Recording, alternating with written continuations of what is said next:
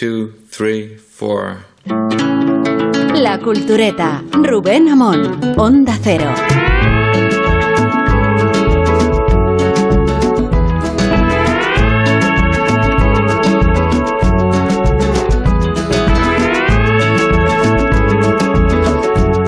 Cuatro mil trescientas ochenta y dos.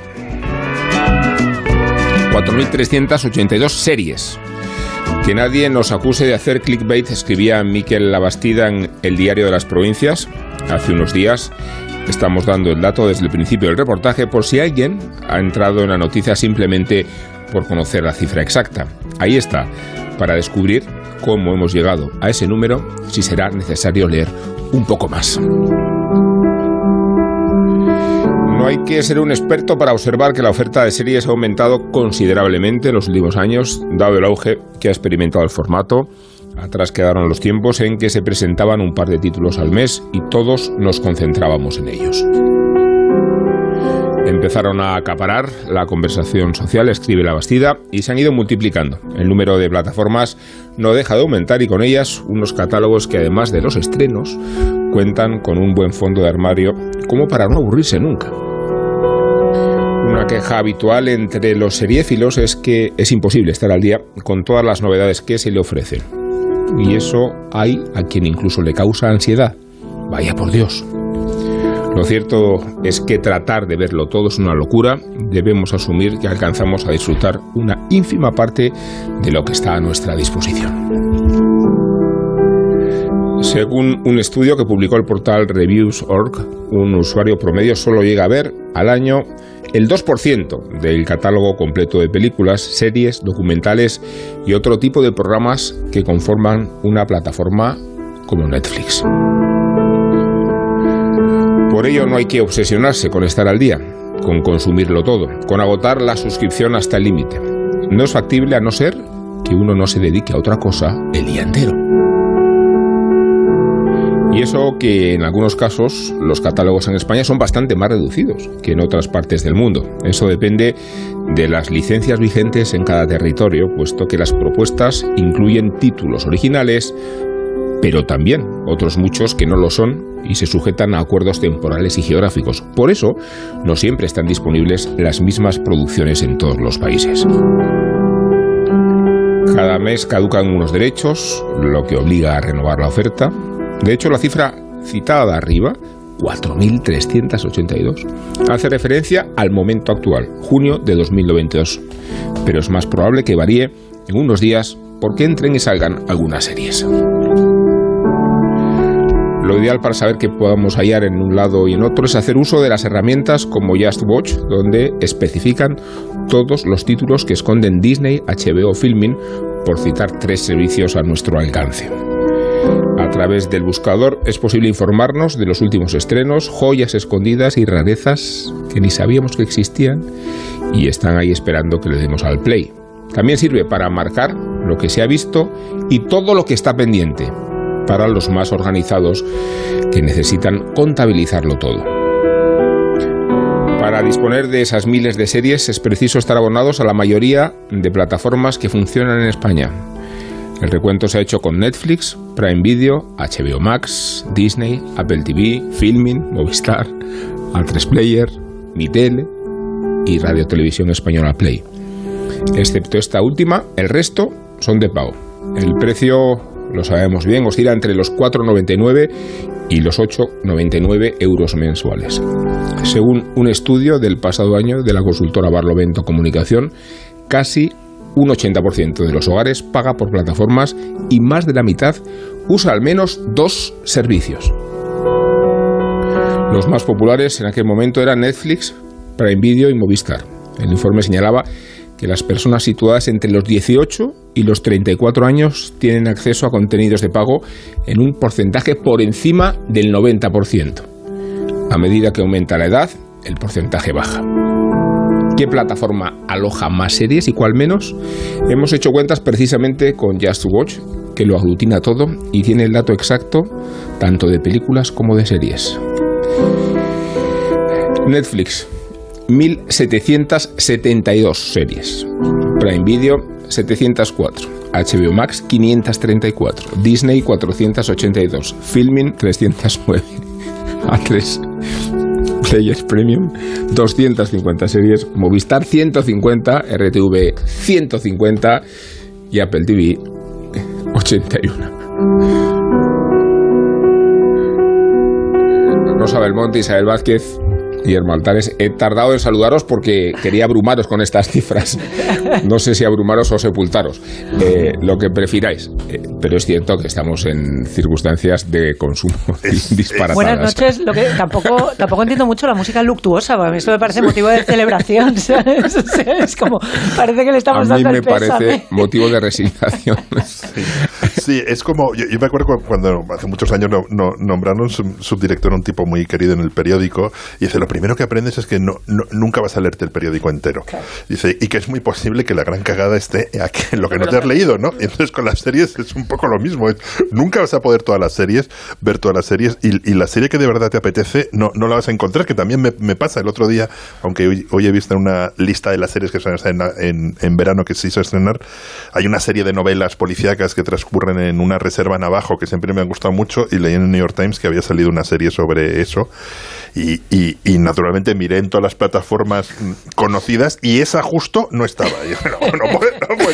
Pero no, pero luego vi, vi que en julio que en julio se estrena una plataforma que no sé muy bien cuál es, la verdad, porque luego mm, ahí está el, el mundo de las series que no vas a ver y el mundo de las plataformas que ni siquiera sabes que existen, porque son como plataformas de subplataformas. Entonces eso ya es como... No, entonces voy a volver a ver The Wire en, en bucle y... Y en DVD, ¿no? Y, y- y en DVD y, y- y cualquier serie de Star Wars, por muy mala que sea, da igual. Es una serie de Star Wars. Me la voy a, Obi-Wan, Sí, claro, me la voy a tragar. Sí, está bien. Sí, sí, sí, esta mañana me ha feado la conducta Nacho. Vaya rollo. Nacho es Nacho Vigalondo. Por cierto, Sergio Molino no está entre nosotros, No está. no porque haya venido a faltar, sino porque no podía atender este compromiso radiofónico. Ha ausentado su Perdona. presencia. Vox entra- me ha encantado eso. Ha ausentado su Ausentar su presencia. En la OTAN. Sí. Eh, sí, yo, yo desde luego no tengo ninguna ansiedad sobre la cantidad de series. Siempre he hecho el, el- el- el- la Y luego, perdona. Rosa, además tenemos que ver las series que te has inventado que existen. Ah. Esa es verdad, es verdad. Rosa nunca que buscarla en miente. Just Watch. Just Watch. Eh, no, no voy a tener ninguna ansiedad, lógicamente, pero desde el principio, no ahora. Es decir, es verdad que la enumeración esa que hace Miquel La Bastida es, apa- es apabullante. Sí. Eh, desde el principio, desde que empezamos a tener plataformas... eh, eh, me- mm, hacía siempre la comparación con la piscina de, de monedas del tío Gilito, como esas son las series que tenemos a nuestra disposición, todas esas monedas en las que se zambulle el tío Gilito, y, y cada vez más, porque ahora está AMC Plus es que, que, que, que- no está, Es que no está en el- que- so- que esa es nueva, que no está en el, que es la premium de AMC. Eh, que todavía tra- va a traer va a traer más es decir el único Pero esa, momento esa cómo es, o sea, cómo va a ser. Es que Como- esa, como Start y como otras marcas se asocian con plataformas que tienen su propio software, su propia herramienta, entonces aparecen como canales dentro de una plataforma.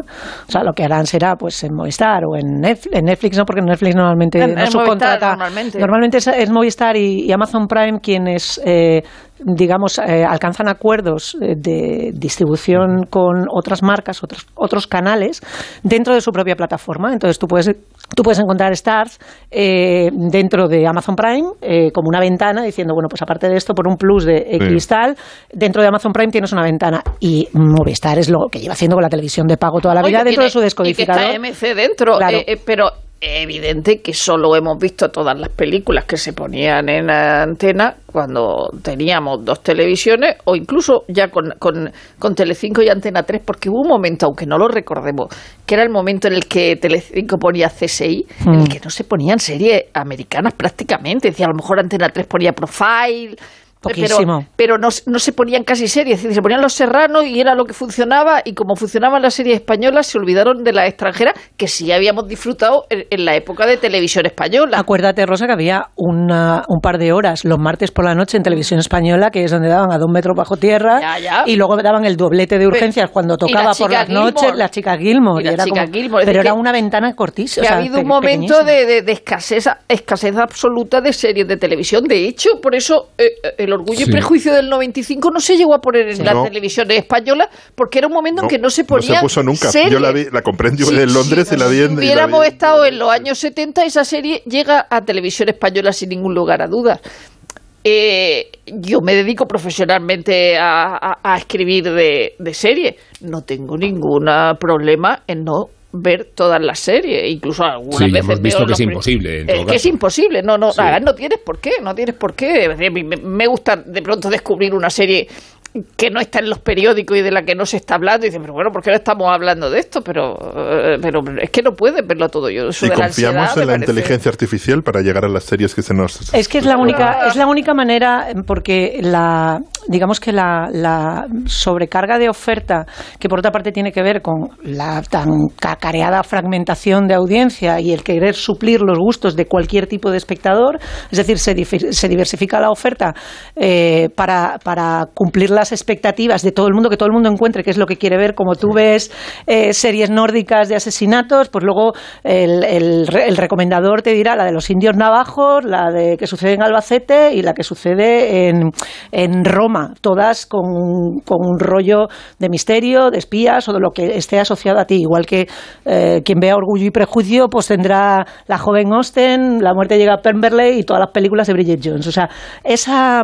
esa confianza que tenemos en los, en los recomendadores, en los motores de búsqueda ahora de cada, de cada plataforma, está también eh, eh, de alguna manera eh, supeditada a lo que quieran vendernos, es decir, lo que estén de promoción y por otra parte a lo bueno o no que sea ese recomendador, porque también encontramos que el mejor recomendador y la mejor herramienta es la de Netflix, que es la que menos fondo armario tiene, porque tiene solamente su propia producción y sin embargo otros, eh, otras plataformas que tienen una oferta quizá más interesante, más diversificada sobre todo, eh, no solamente diversificada en cumplir, ya te digo, las expectativas de cada uno de los, de los espectadores, sino también porque tiene más fondo de armario antiguo, tiene eh, cosas de diferentes latitudes, Pero, tiene... pero Netflix ese- está muy diversificada porque están, de repente hay Pero- películas polacas, mm, checas, australianas, o Claro, sea, pero son que compran Lo de que más se ve es lo peor normalmente. Lo que más se ve es lo peor, pero es verdad que hay mucha variedad. O sea, que haya mucha basura también hay mucha calidad. Me refiero a que está diversificado. eh, Lo de Netflix probablemente está diversificado en cuanto a zonas y en cuanto a temas,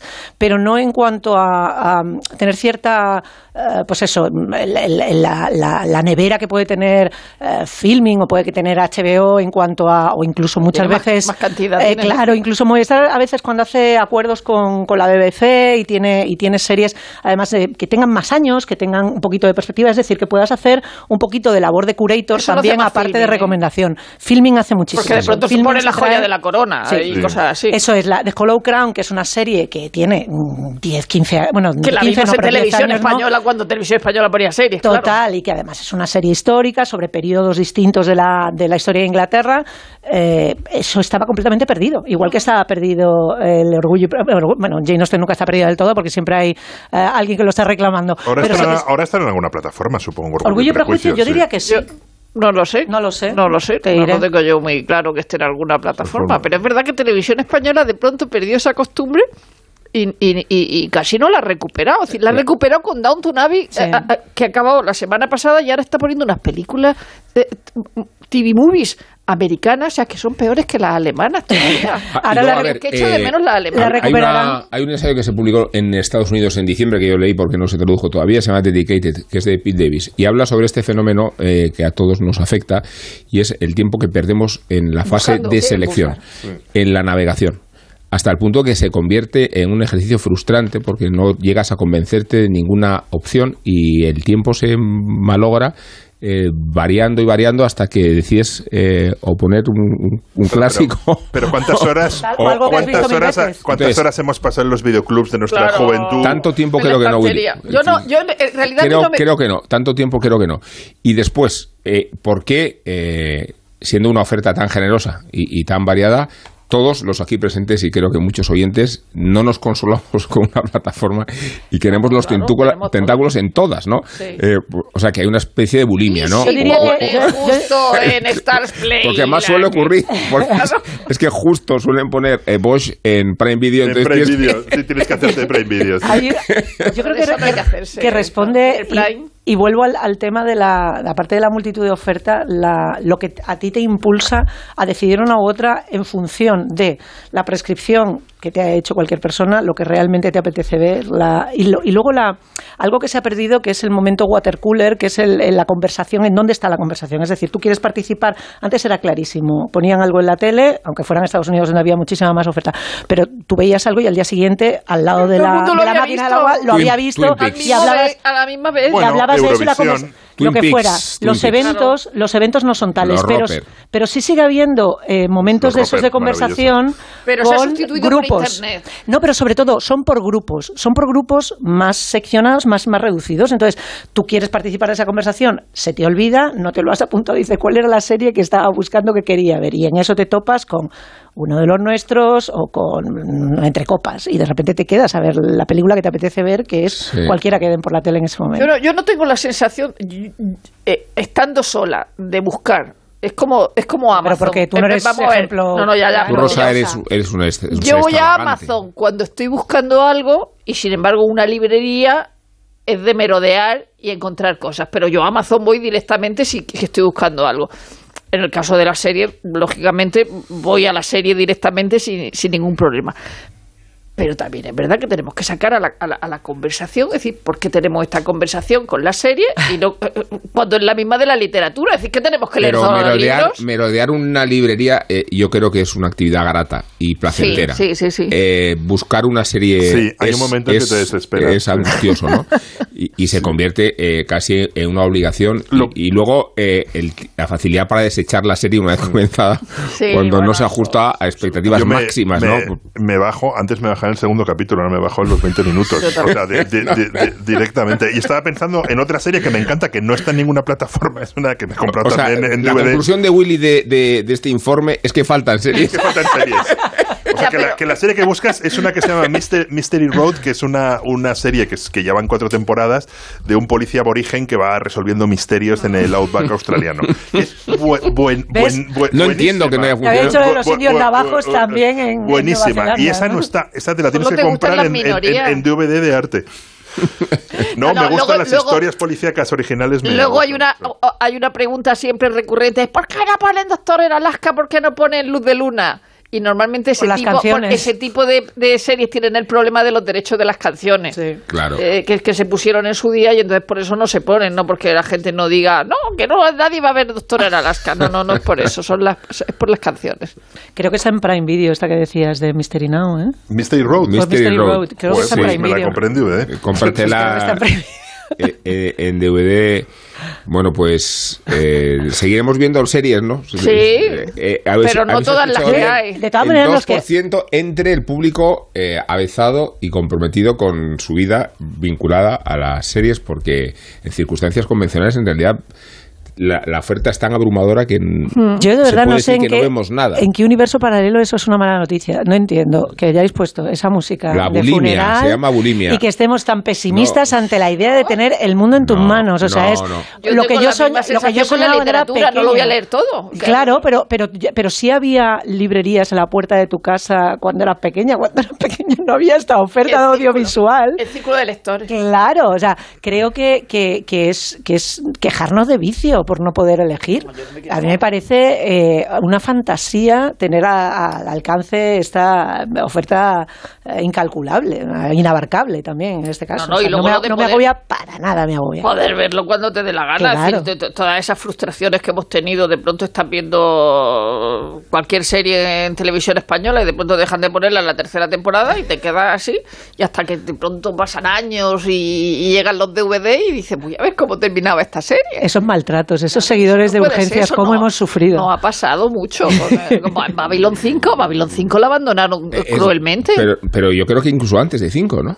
O sea, a mí Sí, me parece una Babylon traición. 5 yo creo que la dejaron en la tercera. Eh, eh, eh, y luego ah, nos han dejado la última de Bosch, eh, Legacy, nos la han dejado como... Nos la han dejado colgados de la Pero- brocha. pero ¿cómo que no hay un décimo ¿Cómo que no hay un capítulo? décimo? Pero qué horror. O sea, es que es- ya vas a estar esperando todo el año Ah. dándole al botón a ver si ya han puesto la nueva. Ahora siempre hay un buzón eh, al que puedes escribir o un, eh, un arroba Twitter, lo que sea, al que puedes eh, cantar a las 40. Cuando veías eh, urgencias estudio en la de 2 cacahuetes. intentando intentando seguir la trama de 24 capítulos por año y lo cortaban, eso sí que era sufrimiento. Bueno, pues desde, desde esta visión de la plenitud que tanto satisface Isabel, vamos a hacer un poco de memoria. En concreto, vamos a hablar del partido del siglo, o sea, de aquel partido entre Italia y Alemania que se disputó en el Estadio Azteca en 1970. Se va a ocupar de evocar este episodio, como siempre, Miguel Venegas.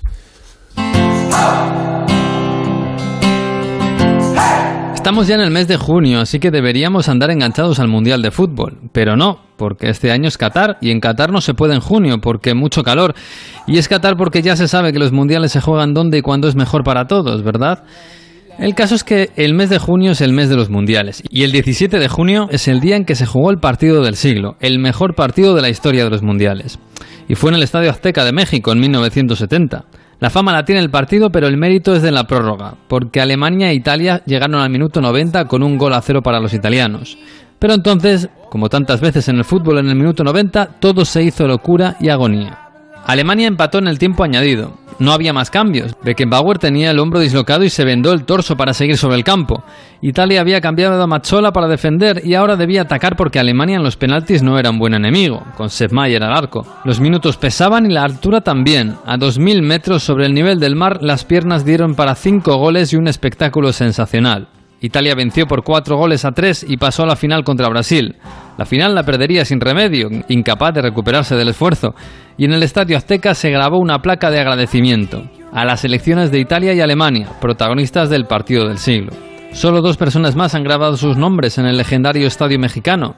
Maradona, autor del gol del siglo a Inglaterra en 1986, y Arlindo dos Santos, quien marcó el primer gol en aquel césped en 1966.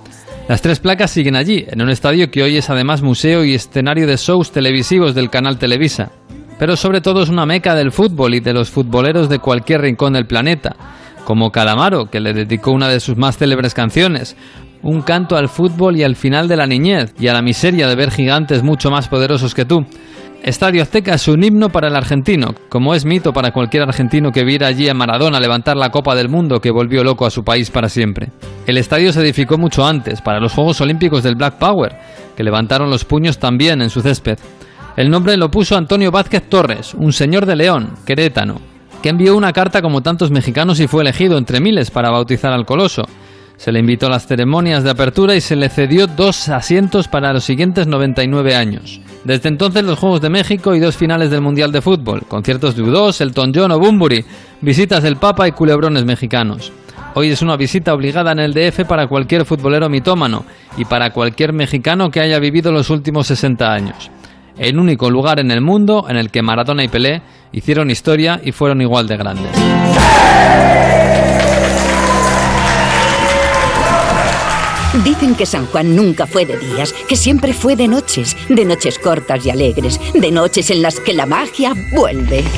Cuando el cuponazo de la 11 se alinea con San Juan, crece la ilusión. Podrás ganar 9 millones de euros con el cuponazo y 15 millones con el cuponazo XXL. Y además, si entras en cuponespecial.es, podrás conseguir cientos de experiencias y tarjetas regalo.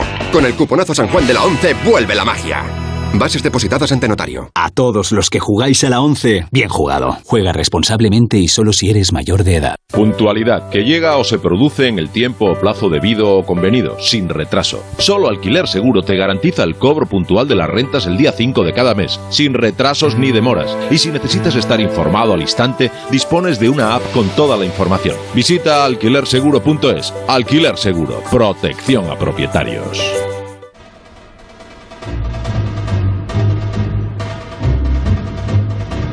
En Onda Cero, La Cultureta.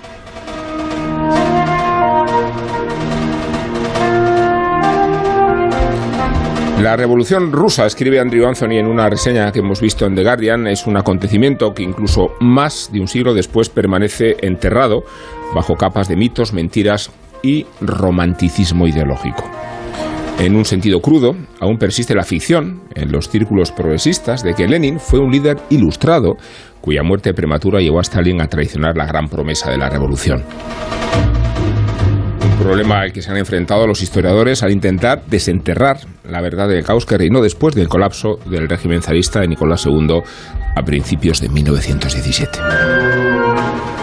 Surgieron todos los reaccionarios y revolucionarios para reclamar el futuro del cual los bolcheviques estaban lejos de ser el grupo más grande. ¿Cómo lograron colocarse en el asiento de conductor y luego aferrarse al poder cuando el imperio ruso se sumió en una guerra civil? Es quizá la historia política y militar más compleja del siglo XX. No solo hay un elenco enorme y cambiante de actores beligerantes, sino que la acción tiene lugar en un vasto terreno que se extiende desde Varsovia hasta Vladivostok, el círculo polar ártico hasta las fronteras del Imperio Otomano. De estas cosas se ocupa el historiador militar Anthony Bibor, muy conocido por sus libros de Stalingrado y Berlín, y ahora por otro más abrumador, Rusia, Revolución y Guerra Civil 1917-1921. Lo que llama la atención, en primer lugar, es que el tipo de violencia que hemos presenciado últimamente en la televisión y en el contexto de la guerra de Ucrania proviene de una historia larga y deprimente en la misma región. Para empezar, Rusia sufrió una tasa de pérdidas mucho mayor en la Primera Guerra Mundial que Francia, Alemania o el Reino Unido.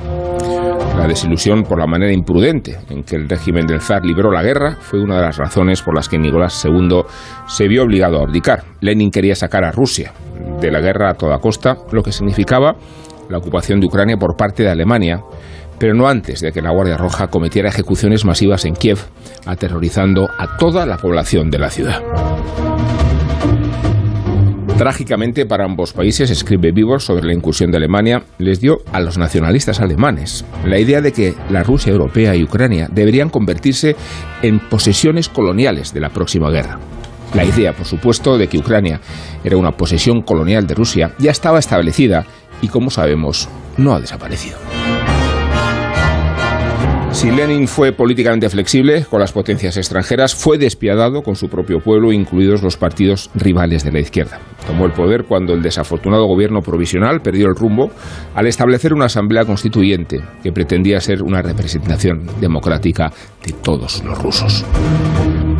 Lenin inicialmente habló de boquilla a la asamblea mientras pedía que el poder pasara a los soviets, los consejos populares. En realidad, no tenía intención de permitir ninguna disminución o cesión de su control sobre el partido bolchevique y a través de su Consejo de Comisarios del Pueblo sobre el propio y maltrecho Estado ruso. Pero tan pronto como los bolcheviques cimentaron su gobierno, estaban librando una guerra civil en múltiples frentes contra una asombrosa variedad de enemigos, que iban desde los socialistas revolucionarios, que todavía soñaban con una asamblea constituyente, hasta los zaristas de la Rusia blanca, no reconstruidos, nostálgicos de un régimen corrupto y flagrantemente injusto, sin mencionar una variedad de potencias extranjeras, incluido el Reino Unido. La difusión de los oponentes jugó a favor de los bolcheviques, ya que sus diferencias eran tan extremas que una fuerza de combate de oposición unificada nunca fue una opción viable. Pero sí las líneas de la batalla a menudo eran borrosas, el odio que sentían los combatientes entre sí era terriblemente intenso. La violencia cometida por todos los bandos fue limitada, con torturas y ejecuciones generalizadas, y no era raro que las personas fueran arrojadas vivas a los altos hornos. Como Lenin consideraba que cualquier oposición equivalía a una traición, exigió que todos los signos de resistencia se enfrentaran con una fuerza brutal. Trotsky, por encantador que nos parezca, no estaba menos dispuesto a las órdenes de los fusilamientos. Hubo tantas ocasiones, y a mí esto me parece muy interesante, en que la revolución bolchevique podría haber terminado antes de que realmente comenzara, pero por una mezcla de mala suerte, incompetencia, tácticas regresivas de los rusos blancos y la carnicería que institucionalizaron los bolcheviques, sobrevivió en la forma más represiva y a su vez inspiró regímenes aún más crueles, China, Camboya y otros muchos lugares. Algunas de las tropas de choque más despiadadas en las que confiaron inicialmente los bolcheviques fueron los marineros de Kronstadt. Cuando ellos mismos pidieron reformas en 1921, Trotsky, que anteriormente los había elogiado como héroes, anunció que a menos que abandonaran su motín, serían fusilados como perdices. Sus familiares también fueron tomados como rehenes. Así como los ucranianos hoy, denunciados como nazis, los bolcheviques afirmaron que los marineros estaban dirigidos por oficiales zaristas. Fue una mentira. Muchos de los rebeldes fueron ejecutados sumariamente. Antes de que les dispararan, escribe Vivor, gritaron, ¡Viva la revolución mundial! Fue precisamente con ese tipo de creencia imperecedera que los comunistas soviéticos comerciaron con notable durabilidad durante más de 70 años.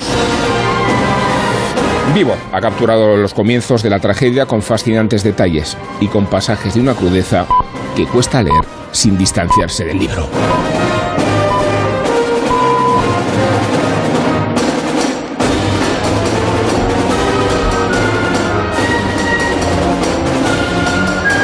Bueno, aprovechamos esta música de Sostakovich, Guillermo, para hablar de un libro que es, estremece por toda la corpulencia y toda la sanguinolencia que contiene. Sí, yo creo que es un libro mayor, es un libro de casi 600 páginas y excluimos las, las, las notas. Y es un libro que en cierta medida te obliga a mirar el mundo de, de otra manera, ¿no? Porque mm, es verdad que aunque todos sabemos que la revolución fue en realidad un golpe de Estado, que, que cómo llegaron al poder los, los bolcheviques, aún así te cuesta, siempre tienes detrás en algún momento, bueno, en el fondo los zares eran malísimos, Rasputín, la servidumbre, no sé qué. Y este libro realmente eh, te cambia mucho la visión de, de, de aquel periodo te explica muy bien. Siempre tendemos a pensar por el gran terror eh, estalinista y se nos olvida el gran terror de Lenin y, Trotsky. Y en cierta medida se nos olvida lo que fue la guerra civil rusa, que Vibor la explica muy bien con, ese, mm, con esa capacidad que tiene para manejar lo, lo, general y lo pequeño, ¿no? El detalle, o sea, cómo van emergiendo personajes que el, los, los, detalles, que hay muchos detalles atroces, y a, y a la vez la, gran pintura, la la gran pintura es que se produce eso, el, el, el, digamos, caen los zares y hubo durante un tiempo una ventana de oportunidad para crear algo parecido a una democracia muy, muy lejana que, que rápidamente se destruye. El país se dirige a una guerra civil entre los rojos y los blancos que es de una atrocidad realmente enorme. Y una de las cosas que sorprenden del libro de Víbor es que los blancos estuvieron a punto de ganar la guerra y pudieron ganar la guerra.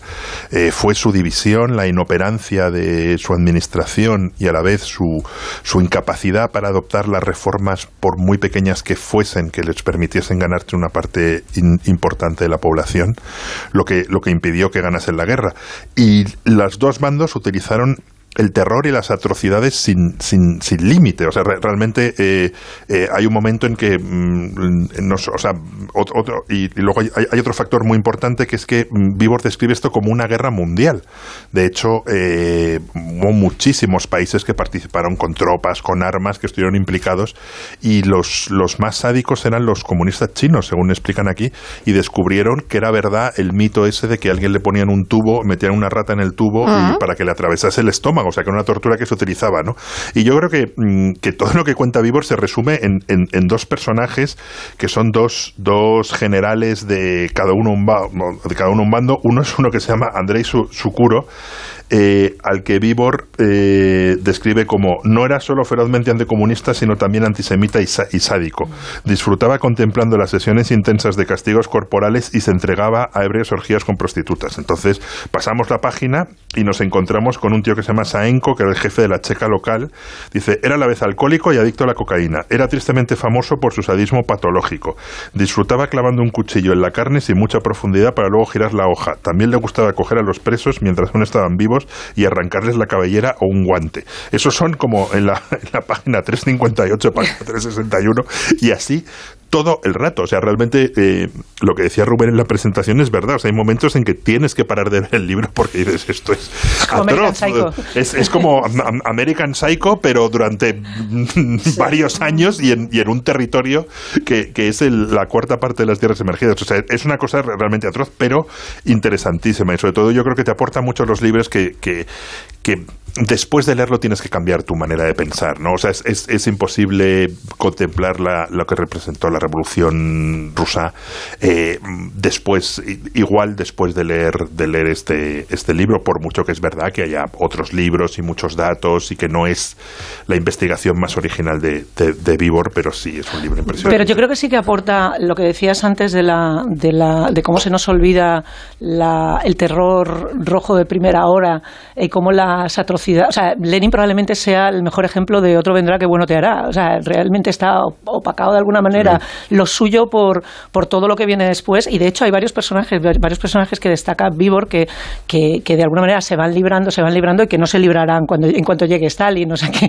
que la, la oposición que puedan tener en un momento determinado eh, puedan ir, ir bichando, se encontrarán con, con, con alguien mayor que. Porque además hay un hay algo que también sobrevuela eh, esta, esta nueva cometida, que es la idea de que el empeño bolchevique es como todo, y además esto es como el, pecado original en, Rusia, eh, el convencimiento de sus dirigentes de que solamente a partir del totalitarismo son capaces de gobernar el país, que es un país tan inabarcable que, que, solamente la fuerza bruta es capaz, de, es capaz de justificar todas las decisiones que se toman. La oportunidad perdida de esos diez días que estremecieron al mundo y que, y que se ha mitificado de tal manera como la solución eh, eh, ineludible para, para reconvenir el país y para encauzarlo hacia la revolución eh, comunista y para todo lo que vino después, mm, se, se, se, se, esconde la realidad del golpe de Estado y la realidad de la oportunidad que se tuvo en un momento determinado durante la Asamblea Constituyente de poder establecer una democracia eh, falible, eh, endeble, eh, a, poquitos, pero que en un momento determinado tenía ciertas fuerzas de oposición que compensándose unas a otras después de, la, de, la, de, la, de las elecciones de, octubre podrían perfectamente haber entendido o haber encontrado la manera de, de, entenderse. Hay un momento, o de encontrar el camino para el país. Hay un momento que destaca Vivor, que está muy bien, que es el, el momento en el que cuando revientan ya del todo la Asamblea Constituyente, los, los, los bolcheviques ya han, la han reventado en varias ocasiones, en, varias acometidas, en varios intentos de, reunión y de, y de, constituirse, pero ya el definitivo es cuando empiezan a, a, detener ya a gente directamente, se llevan a los cadets, se llevan a, a, los eh, socialistas democráticos, y está el padre de, de, de Nabokov, esperando en un lado a que vengan a por él y a que se lo lleven. Y el tío en un momento determinado que ya había sacado a los muchachos del país porque porque se veía venir y no quería que lo mandaran al frente y quería, los quería mandar a estudiar fuera y tal. Y está esperando, dice, y se escapa por una, dice, por una ventana, se escapa, dice, y con ayuda, dice, su ayuda de cámara. Recordemos que es un señor que es un liberal y que es un tío que se es de los primeros que se opone al zar y de los primeros que exige eh, cambios democráticos en, el, en 1905, en, el, en, la, primera revolución. Entonces, es verdad que a partir de, este tipo de personajes, eh, Vivor te, te, monta un cuadro en el que estás viendo cada uno de, esos, de esas oportunidades perdidas. Lamentablemente, además, en el, en el caso del, padre Nabokov, que es un personaje fascinante, él termina viviendo en Berlín siendo asesinado por un militante de extrema derecha, lo cual es como debatiendo con un opositor liberal eh, de equivalente con el que había un opositor, un, tío que, que, digamos era opositor de él, político, eh, pero que era de, de, su misma cuerda. O sea, es como es, es, una, es un sin Dios y es, un, es algo tan, tan, tan descorazonador eh, que de verdad mm, merece la pena tener 600 páginas que entren en detalle a contar cada una de las historias de por qué de por qué esto, esto fracasa y se ah. convierte en lo que se convierte. Claro. Sí, bueno, Vivor es un, escritor que me encanta y, que, y no, solo, no solo por este libro, sino por Berlín. Yo, Berlín que lo llevo metido en el iPad y eso lo, leo de vez en cuando. Eh, cojo, un pasaje de Berlín porque es un libro también apabullante y, maravilloso. Y el de Stalingrado y el de la Sardena en 1944 y el del día D del desembarco de Normandía y, este evidentemente también lo es, pero como apunta el propio Guillermo, decir, no es que digan nada nuevo, lo alucinante es que haya quien se sorprenda de que Lenin era tan malo como Stalin. Sí, que el otro día Muñoz Molina en Babelia escribe un artículo sobre el, el, libro de Vivor, eh, sorprendiéndose por esas cosas y por su falta de información. Dice, pero, pero, vamos a ver, eh, eh, eh, era un asesino, planificó el hambre igualmente, eran una banda de, de, facinerosos que imponían el, terror de, las masas. Es decir, hay una serie de malentendidos que, que Vivor no viene a, a solucionar, sino a documentar, mm. pero sin, sin, pretender que estamos contando algo nuevo. Eh, en verdad, y aquí vamos al cliché de que se lee como una novela, lleno de detalles escabrosos, como diría también Willy. Y claro, eh, un libro eh, atractivo, Magnético. atractivísimo, claro.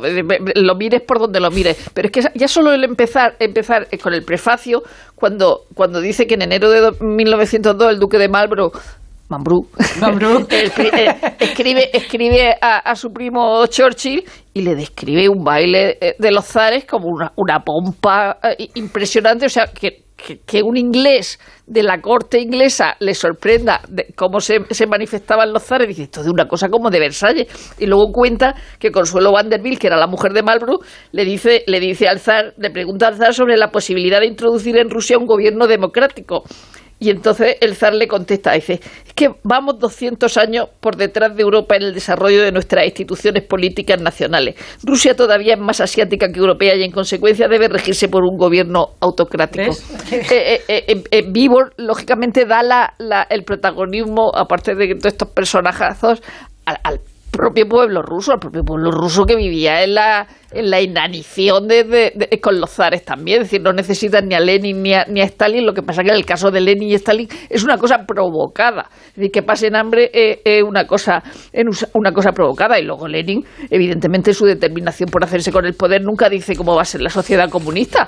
Es decir, porque si lo llegan a, a- decir, eh, eh, a, lo, a lo mejor no, no, no llega. Es decir, eh, se, produce la incautación. No, las tierras van a ser para los que lo trabajan. No, no, no. Se produce la incautación de cereales, la colectivi- colectivización forzosa de las granjas y lógicamente eh, los campesinos pasan a convertirse en siervos del proletariado. Es decir, hasta el propio Gorky dice, bueno, esto, esto, esto, esto es un desastre. Es decir, que no, no es que no fuera un desastre en tiempos de zares, cosacos, es decir, que, que también había, había, había violencia y de hecho la violencia en tiempos de los bolcheviques se convierte en barbarie. Es decir, la sola creación de las checas y encima nos la, la importamos nosotros. Como, mira qué cosas más bonitas pasan en el, en el extranjero. Vamos a, a- a- a- a ponerla aquí en Madrid, que esto es muy bonito. Además, la, las fala- checas, la ¿sí, falacia no? de, la de la decisión del pueblo, porque realmente, o sea, hombre, que ellos pierden las elecciones, o sea, que, que, que- que el golpe de Estado es necesario porque el pueblo no, no respalda la propuesta de los soviets. Que Claro, es que eso es- claro. Y luego- ahí está el cogollo también de, y todo esto, de- por la fuerza bruta, es como, como llegan a. Evidentemente, poder. por el asesinato. y- y por la estupidez de los otros que se niegan a admitir la más Claro, mínima, la más mínima la- apertura, mínima claro. Apertura y reforma. Pero luego, claro. evidentemente, también otro de de- desmitificaciones, no, no solo la de la de Lenin eh, como primer revolucionario, es la del asalto al Palacio de Invierno. Es decir, hombre, que ahí que al final acaban rindiéndose por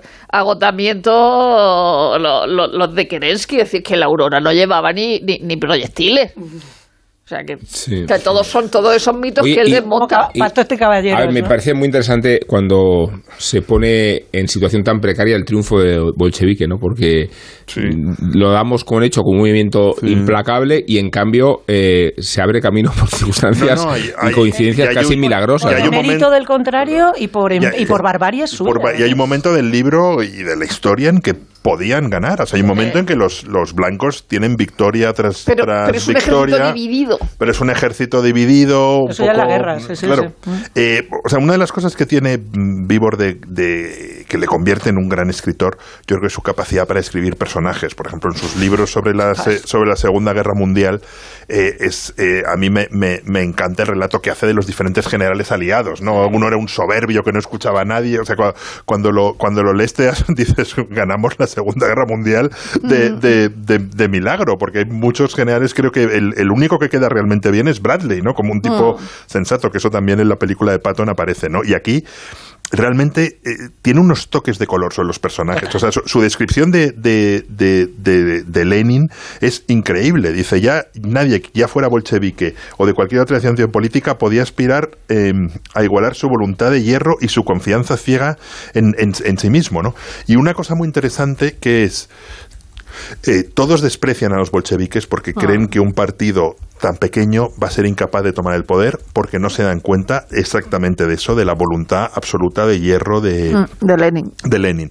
Y los propios bolcheviques desprecian a Stalin, que le toman por un, por un garrulo sin formación cuando ellos se creen un partido de intelectuales, y al final son las dos cosas que ocurren, ¿no? Y antes ci- citabas la, la checa, el fundador de la checa es Feliz, Feliz De- der de Cis, Checheni- de- al, al que describe como un polaco alto y demacrado que procedía de una familia noble empobrecida, tenía un rostro pálido y ascético como un personaje del, gre- del greco, una rala barba en mago y ojos de párpados caídos. Es que es maravilloso, es que Sí. es un no, gran... es que no es solo un gran historiador, es que es un grandísimo escritor. Tengo Y- aquí el- perdona, Willy, es que tengo el, el- el- a propósito de Chesnevsky, que era aficionado, dice que la única debilidad que se permitía era la poesía y el tabaco, porque era un tío, había sido ex seminarista y se había vuelto igual de furibundo contra la iglesia y era una asceta eh, y era un tío de una, de una pureza en su, milita- en, su, en su ministerio que era era asombroso. Incluso dice que el propio Lenin no creía para nada que pudieran hacer de la Checa una, digamos, un grupo de gente completamente ética, eh, recta, sino que se iban a, evidentemente, nutrir de mamporreros y de arribistas, que era lo que necesitaba un brazo armado. Pero el tal Chernyensky, que era el típico eso, pues como dice el delgado tal, y lo de la poesía es que ahí tiene, recoge una poesía que es que te pone los pelos de punta y dice, no hay gozo, no hay gozo mayor ni mejor música que el crujido de las vidas y de los huesos rotos. Por eso yo, cuando los ojos languidecen y la pasión empieza a bullir tormentosa en el pecho, quiero escribir en tu sentencia palabras sin temblor. Contra la pared, fuego. Estos son poesías de la checa. O sea, es, ¿cómo es el tema? No, no, y es, y, es, o sea, y, y, describe muy bien cómo Lenin considera a los enemigos de la revolución, o sea, cualquier burgués y rico, piojos, pulgas, eh, chinches, alimañas. Y luego otra cosa que me impresionó mucho es que mm, lo, en, en, Camboya uno de los motivos por los que detenían a la gente la, o la asesinaban directamente o la llevaban a un campo de reeducación era por llevar gafas. y eso ya ocurrió con la revolución. O sea, yo, yo pensaba que solo perseguían a la gente que, que, iba vestida de una manera o que iba vestida como burgués. No, no.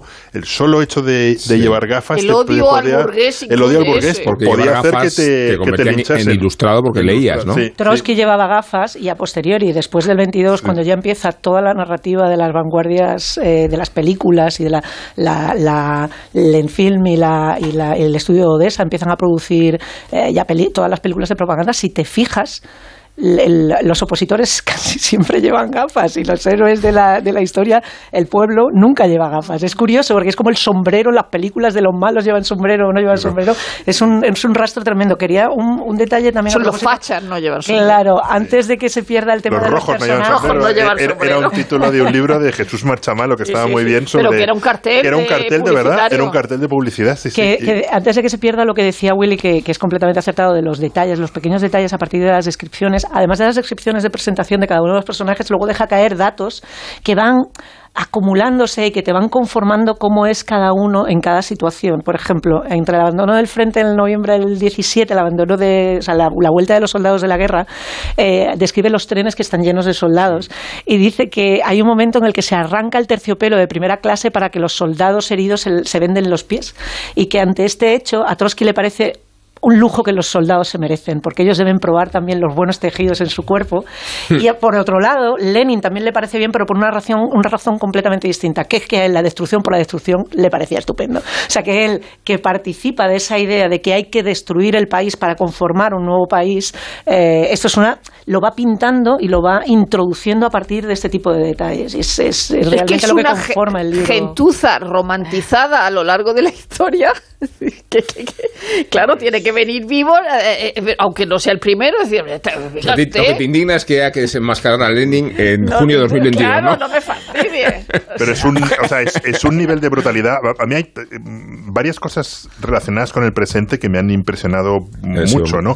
Uno es Ucrania como campo de batalla. Sí, bueno, lo de Crimea. Lo de, o sea, Los campos de concentración. O sea, es una cosa increíble como esos países que tal vez por estar en el centro de Europa, por estar mm, lleno de tantísimas nacionalidades están como, como, no sé, como siempre arrasados por la historia, ¿no? Y la, y la mitad de la guerra civil rusa, donde es especialmente cruel y salvaje y destruyen ciudades y saqueos, es en Ucrania. Mm. Luego me me ha impresionado mucho en toda la parte del principio que citabas cómo los zares están alejados de la realidad, como posiblemente Putin está alejado de la realidad. ¿no? Como la liberación de los siervos no sirvió de nada. Eh, entre, los que no se, entre los que no se atreven a decirlo, entre lo que ellos niegan la realidad, entre los asesores como Rasputin, que ahora mismo Putin debe estar rodeado de, de Rasputines y todo eso, eh, te das cuenta que no, que no, no, entendían lo que estaba pasando, ni, ni pudieron entender hasta que los llevaron al sitio este de la estación de ferrocarril y los fusilaron. ¿no?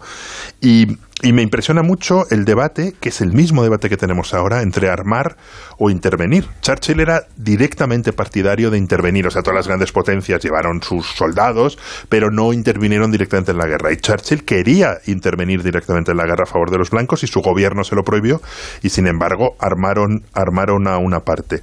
Y luego también me, me impresiona realmente la, la, la mala suerte del, del, del pueblo ruso, ¿no? O sea, la es que la es- fatalidad, sí. La fatalidad, o sea, ese que de los sentimiento de, zares pasen fatalidad. a esta que, gente, que- o sea. que de los zares pasen a esta esta gente y a esta y, gente. y luego, y, y esas ventanas de oportunidad, porque la hubo también después.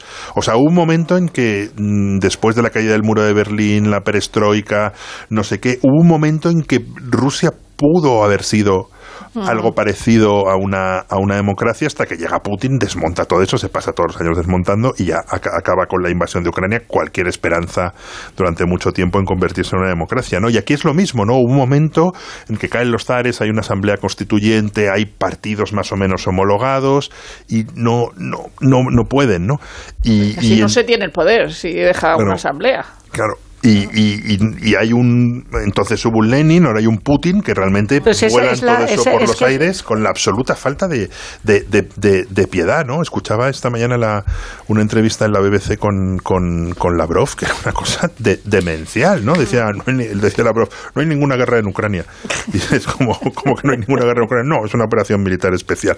Y luego le decía, bueno, ¿y el sufrimiento de los civiles? Dice, bueno, es que, es que hay mucho nazi y combatir el Claro. nazismo pues eh, lleva sufrimiento de los civiles, que es más o menos el, el mismo cinismo Sí. que podían protagonizar cualquiera de los dos bandos durante la guerra civil, donde el- al final la destrucción absoluta de la población civil les daba, les daba El, igual. el viraje de los héroes a enemigos, ¿no? Sí, Eh, sí. Y, y luego la revolución, que es el capítulo se titula La revolución se devora a sí mismo, ¿no? Cuando, cu- Y luego siempre recordamos a Babel, a Isaac Babel, cuando dice lo del derecho a escribir mal, ¿no? O sea, bueno, eso no me mate. Y cómo cuaja como patente en otros países y latitudes, ¿no? Que Ya. estremece Es que increíble. no se concretara en unas circunstancias históricas sociales, ¿no? Sino que se exporta a Camboya, se exporta a China y funciona como salvaje Sí, mecanismo Y- de supervivencia. Sí, es que también estamos hablando de, de- de situaciones en las que se intenta revertir unas, unas injusticias. eh, o sea, la- la- los sistemas anteriores son suficientemente potentes, están suficientemente enquistados como para, eh, para suscitar unas reacciones eh,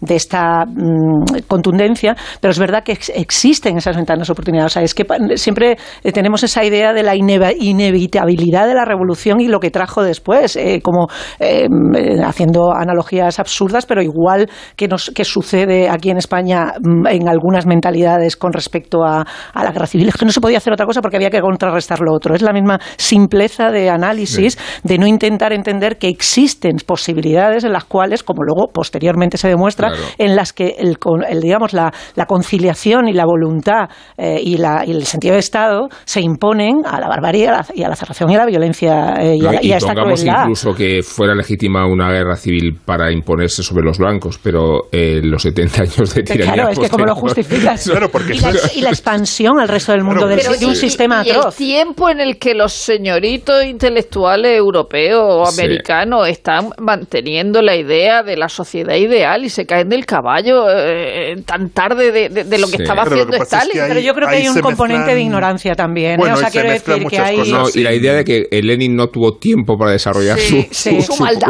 no, su, su modelo. Bueno, y si lo- Cuando- Es que no le dio tiempo, por Cuando eso. ya, eh, por lo que hizo, se le podría Y si juzgar. los soviéticos no se hubiese ganado la guerra contra el nazismo. Yo creo que eso Sí. en, el, en el 45... Esa es la coartada, sí. Eh, Eso es, eso es, eso es la coartada. Y luego impresiona mucho cuando lees todo esto y, y terminas este libro realmente que te, que te dan ganas de, de lo más fuerte que puedes ver, no sé, es Buzz Lightyear, o sea, que te quedas son- sonado.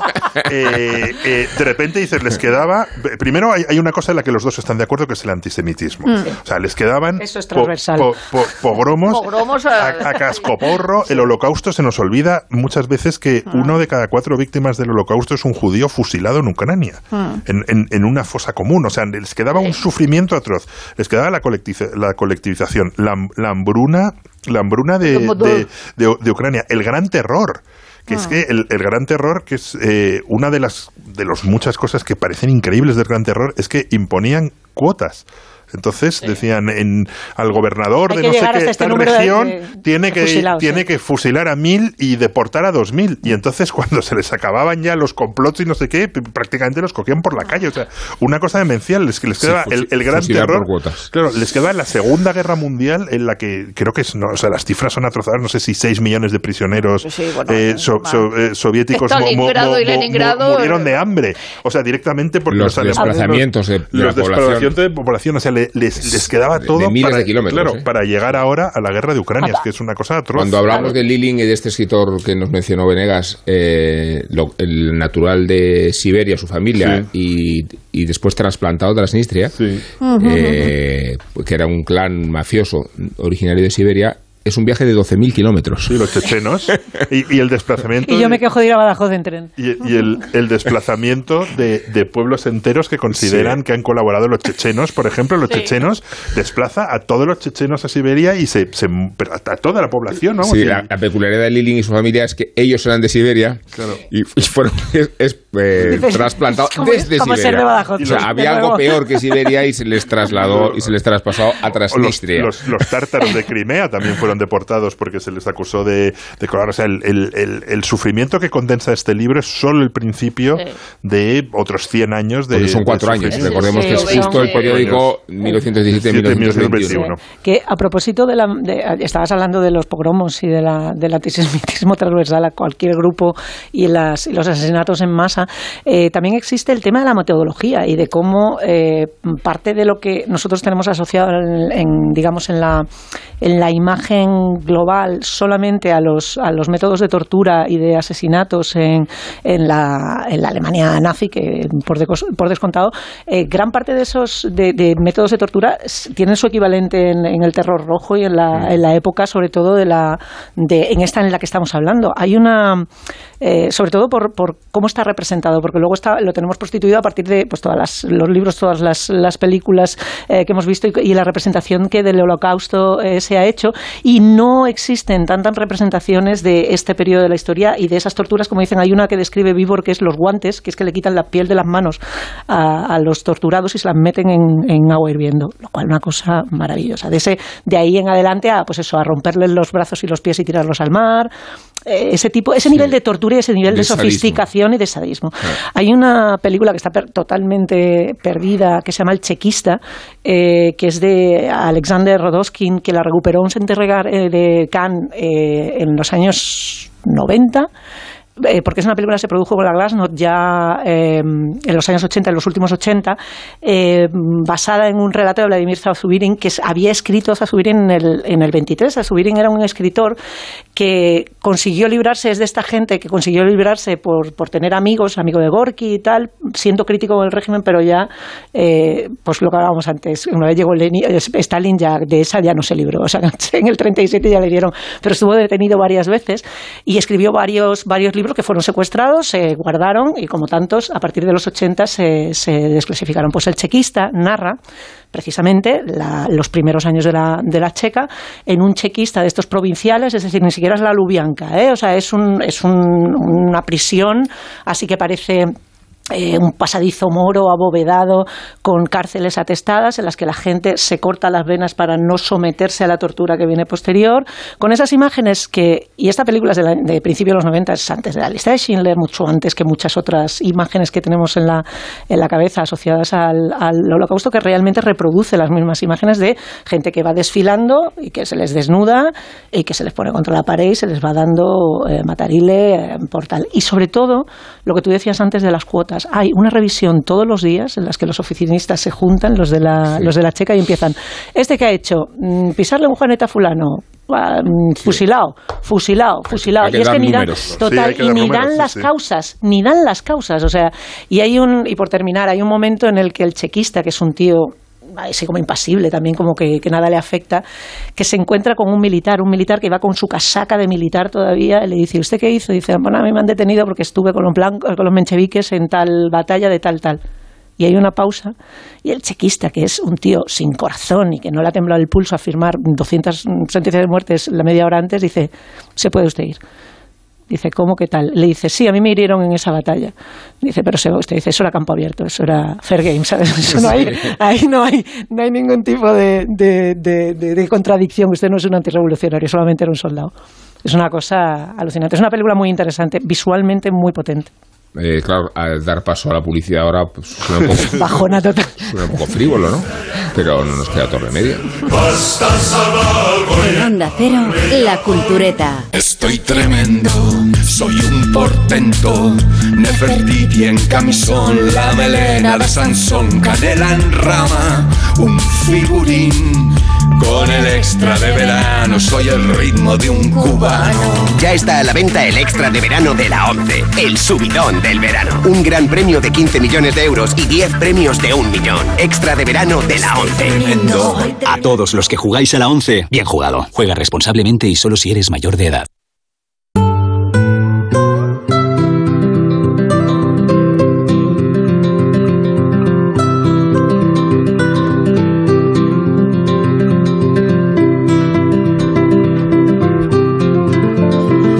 Hoy 17 de junio o 18, según se mire, por el horario en el que nos encontramos, sucedió 50 años de esto. Good evening. We have a mystery story out Washington. Five people have been arrested and charged with breaking into the headquarters of the Democratic National Committee in the middle of the night. The Democratic National Committee is located in the 25 Watergate office building. The microfonar girl was forced el to Watergate. stairwell door, then taped its latch open. The door, now part of police Sí, evidence, was noticed by one el of the 12, el 17 de junio de 1972, cinco hombres fueron detenidos por entrar en la sede del Comité Nacional Demócrata en el complejo Watergate en Washington. Se les acusó de robo, de conspiración, de interceptación de comunicaciones oficiales. Era el inicio de uno de los mayores escándalos políticos del siglo XX. Era el inicio del caso Watergate. Proliferan las series y las películas que han abordado el tema, por ejemplo, Todos los hombres del presidente. Y la última incorporación del género, del género Watergate, es la serie Gaslit, con Sean Penn en el papel de John Mitchell, fiscal general de la administración Nixon, y Julia Roberts como su mujer, Martha Mitchell. Mitchell. He recibido noticias preocupantes, señor. La operación Watergate. Un guardia de seguridad la envió a hacer puñetas. Las próximas 48 horas serán cruciales. No sé cómo decirlo, pero... eh, pensábamos en su esposa. ¿Van a quedarse ahí plantados o quieren hacerme preguntas? ¿Trabajas para el marido de Marta Mitchell? Sí. Está completamente loca. Bocazas. Dice la verdad. Poco fiable. Me encanta. Te dije que basta de entrevistas. Es una revista para mujeres. Diré lo que siento y si no me dejan subir al Air Force One, ya me buscaré un vuelo. ¿No le dejan subir al Air Force One? Oh, oh, oh. Es buena. Si eres capaz de mantener la boca cerrada, todo irá bien. Pueblo estadounidense supiese la mitad de lo que yo sé, no tendría mucho que aprobar. Esa esposa zorra bocaza suya empezaba a estorbar demasiado.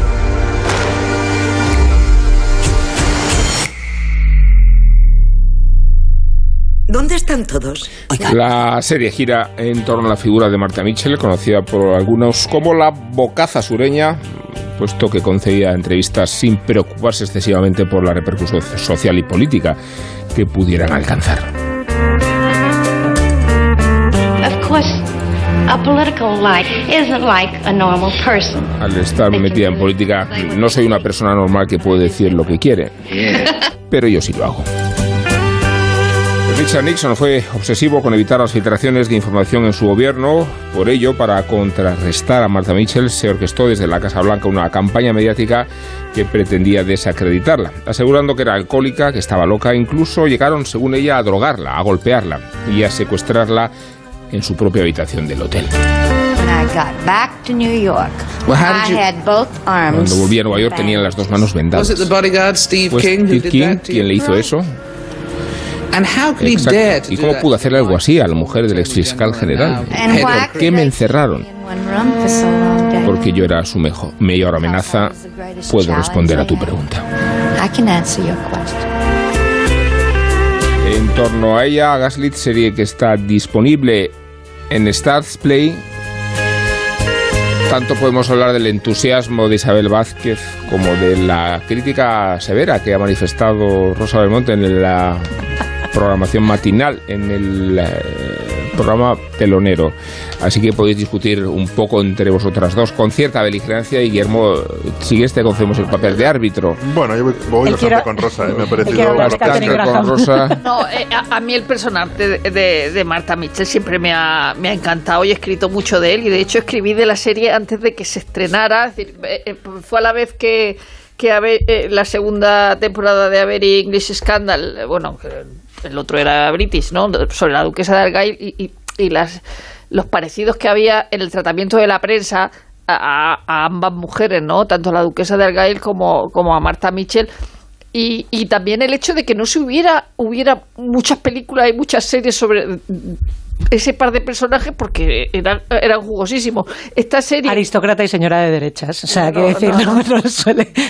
No, pero, pero son unos personajes muy, muy, muy jugosos, ¿no? Entonces, la serie tenía mucha esperanza en la serie de Robert Pickering, que es de el showrunner, que es de Mr. Robot, pero fundamentalmente por el, por el, por el personaje, ¿no?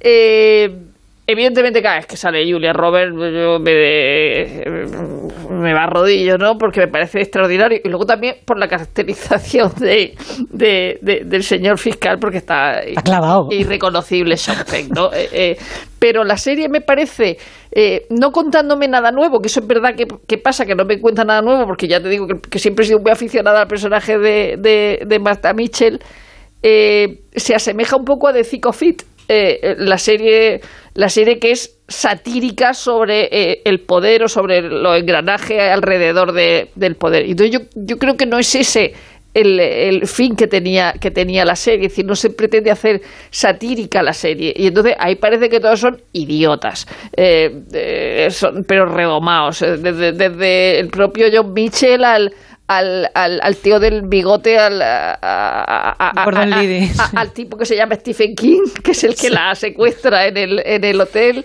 Parece es, es Fargo otro, es otro, es Sí, otro Stephen King. sí, sí, eso es lo que iba a Pero decir. es lo que Espera, pasa, espera, que- ahí que quería yo llegar. que- que- Pero sí he llegado yo. que parece. Fargo, pero yo creo que no era la intención hacer Fargo. Y entonces por Eso eso, es. por eso eh, prefiero, prefiero eh, eh, Aventura en la Casa Blanca, que es esa película del 99 con Kristen Dunst y Michelle Williams, que se quedan en una en una excursión del colegio encerrada en la Casa Blanca justo durante el momento del Watergate. Y eso es una sátira real. Es decir, y esta me parece que no era la intención hacer una sátira y sin embargo No. parece de Thick of It. Yo defiendo que sí lo era, si era deliberado el hacer una cosa Cohen, un humor eh, no solamente Pero satírico, para sino hacerlo que tienes que ser los Cohen y eso es lo que les eh, falla. también es verdad que ta- O sea, para no está hacerlo claro, decís que, que que es también ni siquiera el género al que pertenece. No, yo te digo que, que Robert Pickering, que es el, efectivamente es guionista, eh, eh, showrunner de Mr. Robot, también, lo- también es guionista de One Mississippi, que es la, la serie de- de Tig Notaro, que es una 10.000 comedia delibera- deliberada, y el director es Matt Ross,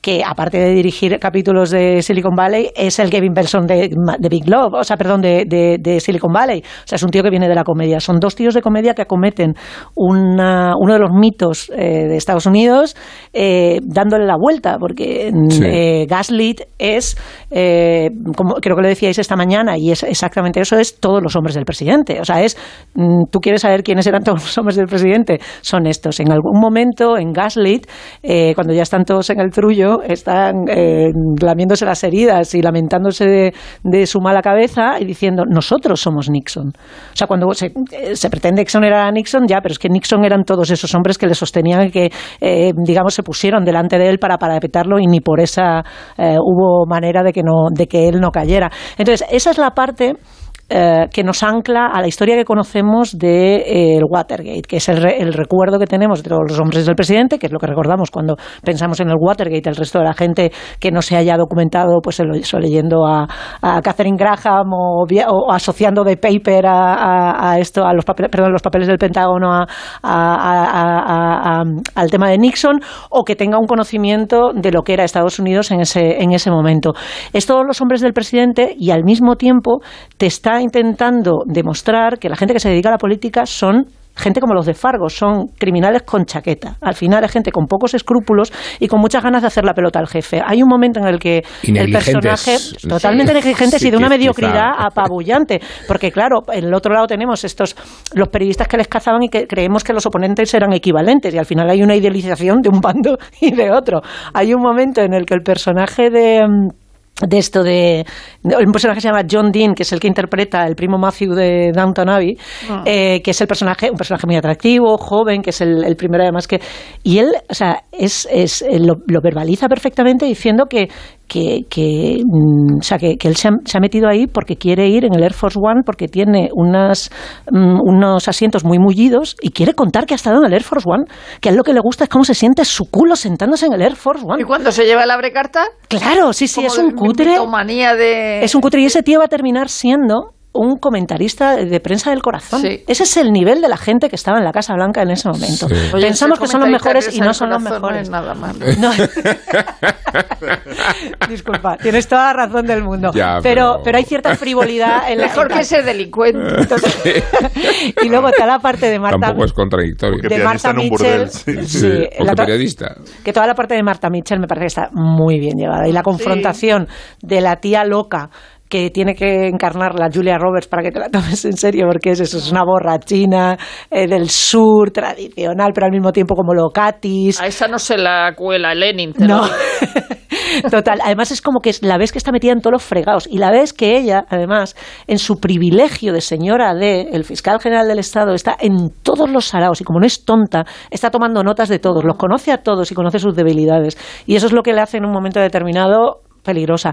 Yo creo que es una, una, una serie que, mm, s- adoptando la, la- la- o sea, asumiendo que, que, va, que la mitad es en coña, se disfruta muchísimo y tiene mogollón de, de, de Jo, pullas. yo, no, yo no he entrado, la verdad, y, y lo tenía todo a favor. Me apasiona el Watergate, como yo creo que es obvio. Me, me interesan mucho todos esos personajes que rodeaban la, la, la Casa Blanca de Nixon, pero yo no, o sea, no creo que fuese grotes, que fuesen grotescos por lo que he leído sobre ellos. Eran, mal- eran malvados y dispuestos a destruir las instituciones de, Es una de- opción narrativa, claro. de- de- de- dispuestos a destituir las, las instituciones de Estados Unidos. Y me encantan Sean Penn y Julia Roberts. O sea, realmente es una serie que me apetecía verla, que lo tenía, que lo Claro. tenía to- todo a favor, que me interesa muchísimo el periodo, me interesa el retrato de toda esta serie de, de personajes y sin embargo creo que no funcionan. Creo que para, para ser grotesco sin caer en ciertos momentos en la incredulidad o en el ridículo tienes que ser los hermanos Cohen y yo creo que los responsables de esta serie no lo son. Entonces hay, hay, eh, hay un personaje central que es Gordon Liddy. Liddy que no que yo creo que no que no funciona que no, no Muy funciona. exagerado. Fun- Ese- funciona ella sí porque Julia Roberts No, ella da- funciona da- da- da- perfectamente. da igual da igual lo, lo Perfecta. que hagas. E- Ella y la hija. La hija está Sí, muy la bien, hija es fantástica. Y Alison Tolman, que hace de la periodista que está todo el rato Sí, con sí, la que ella, sale al le principio da- y al final, que es su sí, biógrafa. Hay una parte que también de reflejo con el, con el, con el Watergate que es maravillosa, que es que juega con los lugares comunes que ellos saben que nosotros sabemos del Watergate. La, la idea de Gord- Gordon Liddy, que es un personaje que siempre está ahí como misterioso Sí. y del que hay poca información en, en, en- en todos los hombres del presidente. Garganta Profunda le dice a, a Bob Woodward que Gordon Liddy estaba en una fiesta una vez y puso la mano encima de una llama Sí. y Sí, que aguantó tal y eso sale. Y llega hasta tal, tal punto que es que lo poco que sale en, el, en Gaslit, que tenga que ver con todos los hombres del presidente, que es para anclarnos en qué momento de la historia estamos, aparece un señor de mediana edad en un garaje con la cara en sombra y un tío rubio clavado a Robert Redford, que no a Bob Woodward, clavado a Robert Redford con una chaqueta de pana que se va a entrevistar con él. Y no abren, o sea, es que no hablan. Solamente los ves y dices, ah, ya sé Sí. en qué momento estamos. Es un guiño. Es un Sabes- guiño sabes de- claro, claro, pero tienes que tener la- la- el conocimiento previo de que, de que te están hablando. Es decir, lo contrario de todos los hombres del presidente, que si tú te enfrentas a todos los hombres del lo presidente sin saber nada, dices esto de qué va. Y Sí. sin embargo, aquí sí. Y, y la verdad que la, que, que, que la serie por su protagonista tiene tantas consideraciones que hacer, eh, el tratamiento a la mujer, eh, estas cosas que en las que no me quiero meter, pero es que son tan obvias que tampoco Sí. es necesario hacerlas, ¿no? Decir, eh, esta, esta loca del coño que tienes por, mujer- por mujer. Y es todo el rato el Y- desprecio y es- constante, ¿eh? eh, El desprecio constante, es decir, el momento de. Es, es muy impresionante el momento en el que ella va a declarar a la comisión del Congreso y no hay prensa. Claro, ella quería prensa para, para, para lucirse y, decir, y, y cantarlo todo, ¿no? Y él dice, ¿pero de dónde están todos? Dice, no, su abogado ha decidido que se haga a puerta cerrada y cuando le está pre- preguntando el, el presidente de la comisión, le- se, se, se, se refiere a él con su nombre de pila y le dice, pero hombre, fue- Ed, no me acuerdo cómo se llamaba, dice, hombre, fulanito, pero llámeme senador, no sé cuánto, ¿no? Y Sí, la llama al orden, pero es que incluso, eh, obviando que ahora se destaca siempre lo mismo y ese menosprecio, es que ese era el que había, o sea que realmente a ella la llamaban al orden de esa manera Como y la, duquesa trataban de Argyle, por eso claro. a mí me parece el personaje parecido a la hora de ca- calificar cómo se las trataba. Y en este caso creo que esta serie tampoco carga tintas en ese sentido. O sea, No, yo no, creo no. que hay una hay un respeto por un personaje que tiene mucha más presencia de ánimo, mucha más mucho más carácter que probablemente las mujeres de la, de la media en esa época que pudieran manifestar en público. O sea, que, que, que- que se sabía fuerte, se sabía con ciertas herramientas para enfrentarse. Eso es su perdición al mismo tiempo que es su atractivo, es lo que la hace interesante y por eso está en la, en la televisión. Y así la muestran. A mí me parece que el retrato está... Y era un personaje muy conocido en la época, es decir, aunque luego se haya olvidado y, hayamos te- y hayan tenido que, que basarse en un, en un podcast que probablemente estaba descubriendo quién era quién era el personaje, era un personaje conocidísimo en la, en, en la época, es decir, porque estaba todo el día en la televisión y se hablaba mucho de ella y era una persona que estaba en, la, en Washington, eh, en la pomada de Washington y, y evidentemente hablando con la gente y eso es lo que la pierde en el momento en que quiere hablar con su amiga Helen eh, para contarle, oye, que amiga han detenido La aquí a señora de la Macor". Casa Blanca. Claro, han detenido aquí a Macor, está aquí estos que están implicados todos, desde Nixon a mi marido. Bueno, con esta mirada de retrospectiva de 50 años, Guillermo nos ha traído dos memoriales, ya que los ha traído que... que Para leer en mesa de matar gorrinos, ¿eh? los dos.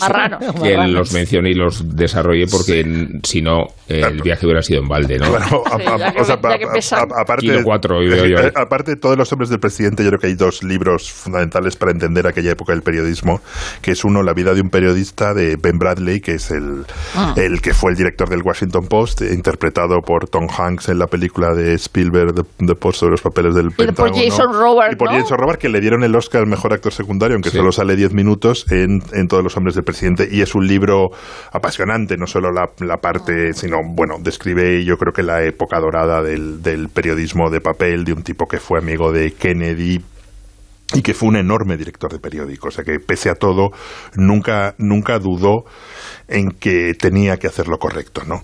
Y el otro libro, digamos el tándem del, del, Watergate, más allá de, los de Woodward, Bernstein, los redactores jefes, los periodistas que le apoyaron, y la otra fue Catherine Graham, que es eh, la directora del, la directora, la, la dueña del, La del Washington el, Post pa- el padre era el dueño. el primero, padre del claro. dueño, ella lo heredó sin estar preparada para ello y se demostró que era una fabulosa empresaria, empresaria de, de periódicos y sus memorias son uno de los grandes libros, yo creo que sobre el, de nuevo sobre el periodismo, porque demuestra una cosa importantísima, ¿no? Hasta qué punto la propiedad de un medio y que la propiedad de un medio deje trabajar a los periodistas Ah. y les apoye en los Sí. momentos difíciles es importante, ¿no? Porque ella cuenta, y Ben Bradley también cuenta, que el Washington Post se pasaba la, la vida criticando y poniendo a parir a, a todo el entorno social en el que se movía Catherine Graham, ¿no? Y ella no, no, Claro. no, no dudó La- en elegirlo, ¿no? La señora Pinchón de Lugran, que luego sería la madre de, Sí. de Tony Soprano, eh. Livia Soprano, eh, estaba eh, inspirada tanto en Catherine Graham como en Dottie Schiff, de la que hablamos la semana pasada Sí. hablando de, de Nora Marchand. Ephron, la del Sí. New York Post. Es decir, Sí. hay una, una amalgama entre las dos, pero evidentemente es como más señorial y más, y más parecida a Catherine Graham. Y una historia personal ha sido reeditada, o sea, de Catherine Sí. Graham por libros del Sí, porque yo tengo otro libro. Claro, en cambio, la vida, sí. la vida de un Anterior. periodista de Ben Bradley, si no me equivoco, y si no se ha, ha sido reeditada en los últimos tiempos, es un libro agotado y es, y es una pena. Además, el, el título en inglés es, es muy bonito, es a, A Good Life, una buena vida, ¿no? Y es verdad que Ben Bradley es un tipo que, que tuvo, que tuvo una, una buena vida. Y luego está, mm, claro que es, es, es verdad que es la, la- el momento en el que cuando empiezan a publicar noticias de Watergate llama eh, Mitchell a, a que, que- que- no, a- ya no me acuerdo si a Bradley o a Catherine Graham le dice sí. te voy a estrujar las tetas Sí, es como se va, a un- pillar, se va a pillar las tetas en una cremallera. en, que le en- dice. en- en una cremallera y luego le, Sí. le regalaron un broche con una teta y una cremallera que ella siempre, que ella, un colgante que ella siempre lle- llevaba que dice mucho de su, de sentido del humor. Y entonces le preguntaron a Bradley, dice, ¿ponemos eso? Y dice, naturalmente, es lo más interesante, quitad la palabra teta. Y lo pusieron directamente en el periódico. Y es verdad que, la, que luego la, la interpreta Nancy Marchand es, es eh, maravilloso porque tiene además esa retranca que se le asocia a, a Catherine Graham como la que va a recoger Livia Soprano posterior. Y esta mañana apuntabais una cosa que probablemente nos dé para otro, para otro programa, que es la figura, que no lo parece, pero la figura de Nixon como eh, eh, compendio de, de- de diferentes mitos es curioso. O sea, como, Como género. la como género en sí Género. mismo. Es que O sea, es otro Nixon- malentendido. Sí, o es- Sí. está lleno de malentendidos. Hace poco, eh, en lo que decía, aparte de lo que decía Rosa esta mañana, pero hace poco, hablando con gente un poco más joven que, que yo, pero no demasiado, me sorprendió que pensaban que, digamos, la culpa así entre comillas, por cierto, mm, digamos, entre desconocimiento y mitología asociada de la guerra de Vietnam, era de Nixon. Y cuando dices que la guerra de Vietnam termina durante el mandato de Nixon, mm, piensan que les están mintiendo. O sea, que realmente la, la, la mitología que encumbra a Kennedy por un lado y denosta a, a Nixon en la misma medida eh, son admiten una revisión. Pero del golpe está en Chile. sí. No, no, no, por Sí, supuesto, pero bueno, claro, pero, se- pero, y evidentemente Kissinger. y era un señor al que se eh, Era se- el jefe de no me no me no, no me entiendas mal. Lo que lo que quiero decir es eh, mi- em, ideas asociadas y falsas o falsas creencias asociadas a un personaje que por otra parte era súper oscuro y era muy siniestro y en sus maneras Pero no era tal, pero no- tampoco menos que el resto. Yo creo que O sí, sea, realmente una- creó un pozo de podredumbre que no se recupera. Pero que porque no mira Kennedy, pero parecido también a- Kennedy, Kennedy eh, eh, Roosevelt. O sea, es que, que incluso Roosevelt debería tener mucha basura alrededor. En Es que el incluso- caso de Nixon era un personaje inteligentísimo, que no era un señorito de cuna meneada como Kennedy, que tenía una fuerza de voluntad brutal y que Alan Greenspan, que, que coincidió con muchos presidentes, dice que era eh, eh, probablemente el más inteligente de todos. Y, lo, y luego es verdad que él hizo cosas que le pasa como a Johnson. Johnson hizo muchas más políticas por las minorías. Y por Eso iba a decir que la ley de derechos civiles que- es de Johnson y todo el mundo Kennedy. asume que es de y en el Kennedy. caso y en el caso de, de, de Nixon eh, hizo eh, eh, eh, leyes para las minorías eh, sobre el medio ambiente políticas contra el cáncer es decir eso no se recuerda de Nixon cuando, cuando Nixon ha sido un presidente extraordinario también. Es decir, ahora, ahora cuando se hacen la- la- las valoraciones se dice que Ronald Reagan ha sido el, primer el mejor presidente de la historia. Claro, piensa en las cosas que se escribían de Nixon durante su mandato y dice, pero, pero esto cómo, cómo es posible que, que- que- que sea tan diferente la percepción de un presidente. Él se encuentra en el punto de colisión de los dos Claro. escándalos, el Watergate y la guerra de Vietnam. Pero es verdad que él hereda el- la opacidad de la administración americana respecto Bueno, a la guerra de Vietnam. Pero ya más engaña a los otros porque se vayan de la mesa de negociación. Es decir, que, que también hace cosas, evidentemente. Y luego él trae a China al mundo contemporáneo. Hay una obra de Philip Glass que lo recuerda, Nixon in China. Sí, sí, en 1972 él es el que trae. No sé si agradecérselo o no. No sé. Bueno, pues me vais a agradecer que recurra a esta careta porque llevamos tiempo sin utilizarla. Madre mía. ¿eh? Pantallas. Pantallas. Pantallas.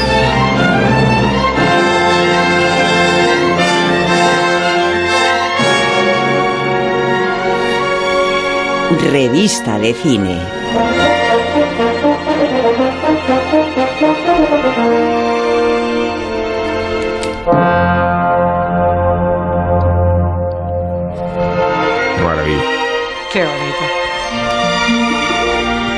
Aquí en la lista Obi-Wan Kenobi, pero no vamos a hablar de ella. Tengo La vida y Beth, y sí vamos a hablar de ella. Y de Cinco Lobitos, y vamos a hablar de ella también. Eh, tengo la vida y Beth, La vida de vida es en la serie de Amy Schumer que está en Disney Plus.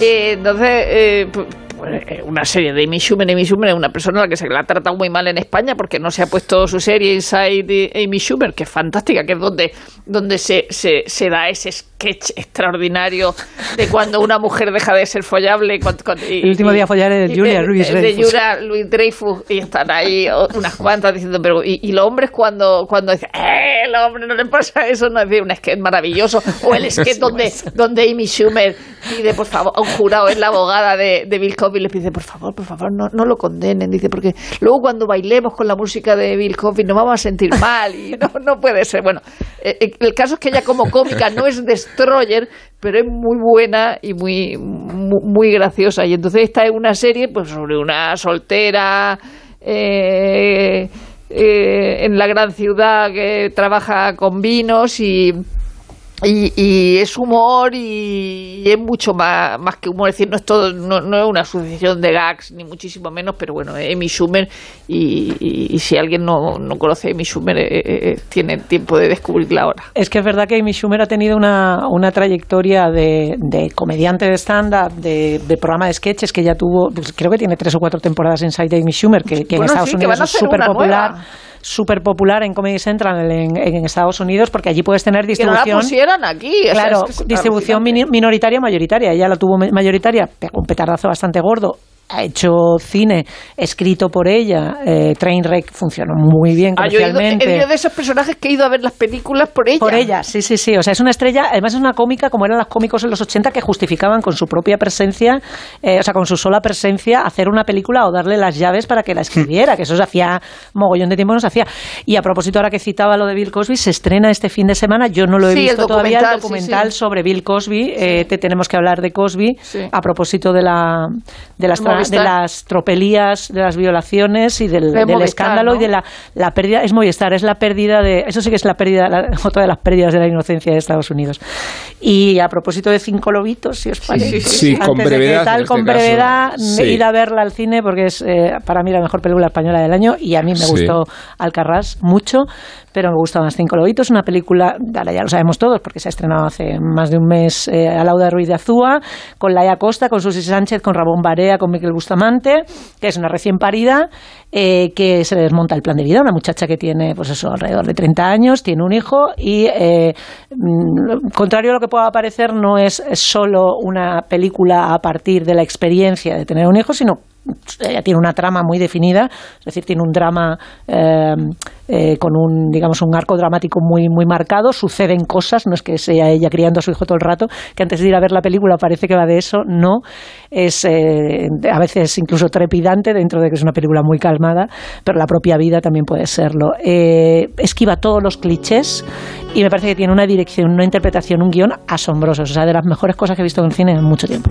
Bueno, en esta mirada retrospectiva resulta que Paul McCartney nació un día como hoy, sábado, hace exactamente ¿Quién- 80 quién? años, Paul McCartney, y se va a ocupar de glosar su figura JF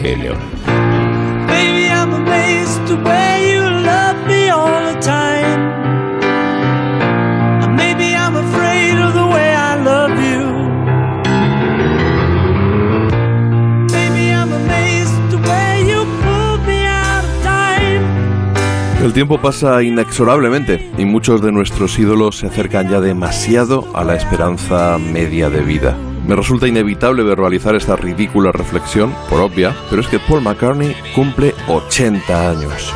Ojo, y lo hace a la vez que anuncia el arranque de una nueva gira para la que su garganta no está preparada en absoluto.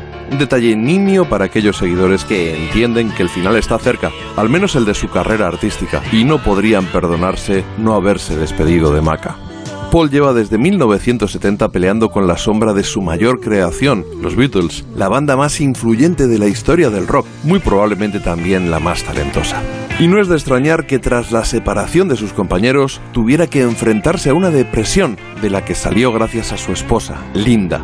Y por eso le dedicó a ella este Maybe I'm Amazed, la primera gran canción de su carrera en solitario, que tardó en despegar más que las de George Harrison y John Lennon, que arrancaron con un gran éxito y con la bendición de crítica y público. Quizás sea por la comparación, pero sus dos primeros discos, el homónimo Paul McCartney y Ram, resultaron algo decepcionantes y para muchos lo verdaderamente grande no llegó hasta que en 1973 editó el álbum de debut de su nuevo proyecto, Los Wings.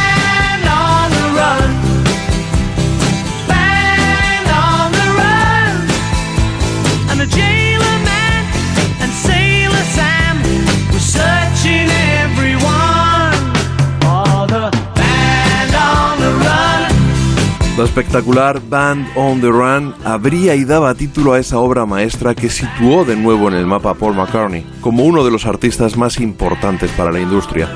También es cierto que posteriormente nunca volvió a volar tan alto artísticamente hablando, pero sí que frecuentó las listas de éxito, sobre todo gracias a las colaboraciones con Stevie Wonder como este Ebony and Ivory.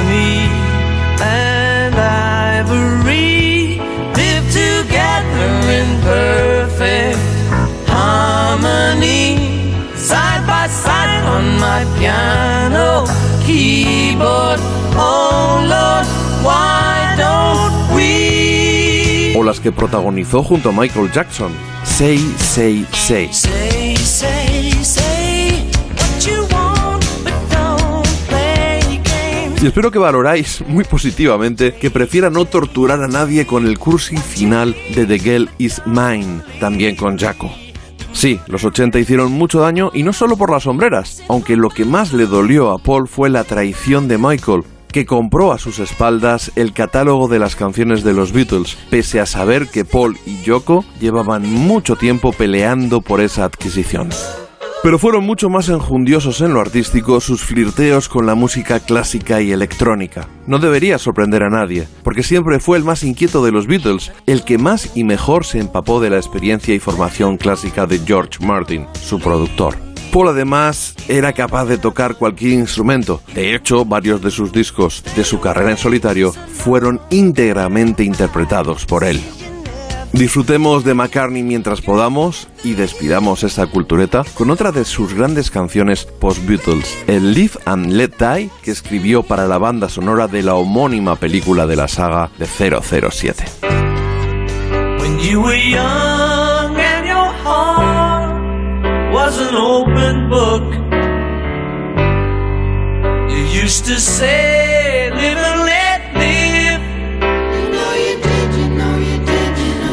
Quedéis despedidos Rosa Belmonte, Isabel Vázquez y Guillermo Altares. Agradecemos los servicios prestados a Nacho García, claro, y a Felipe Mateos. Y nos vemos dentro de una semana exactamente. Así, así. Adiós. Adiós, buenas noches. Live and let die. Live and let die. En Onda Cero, La Cultureta. Live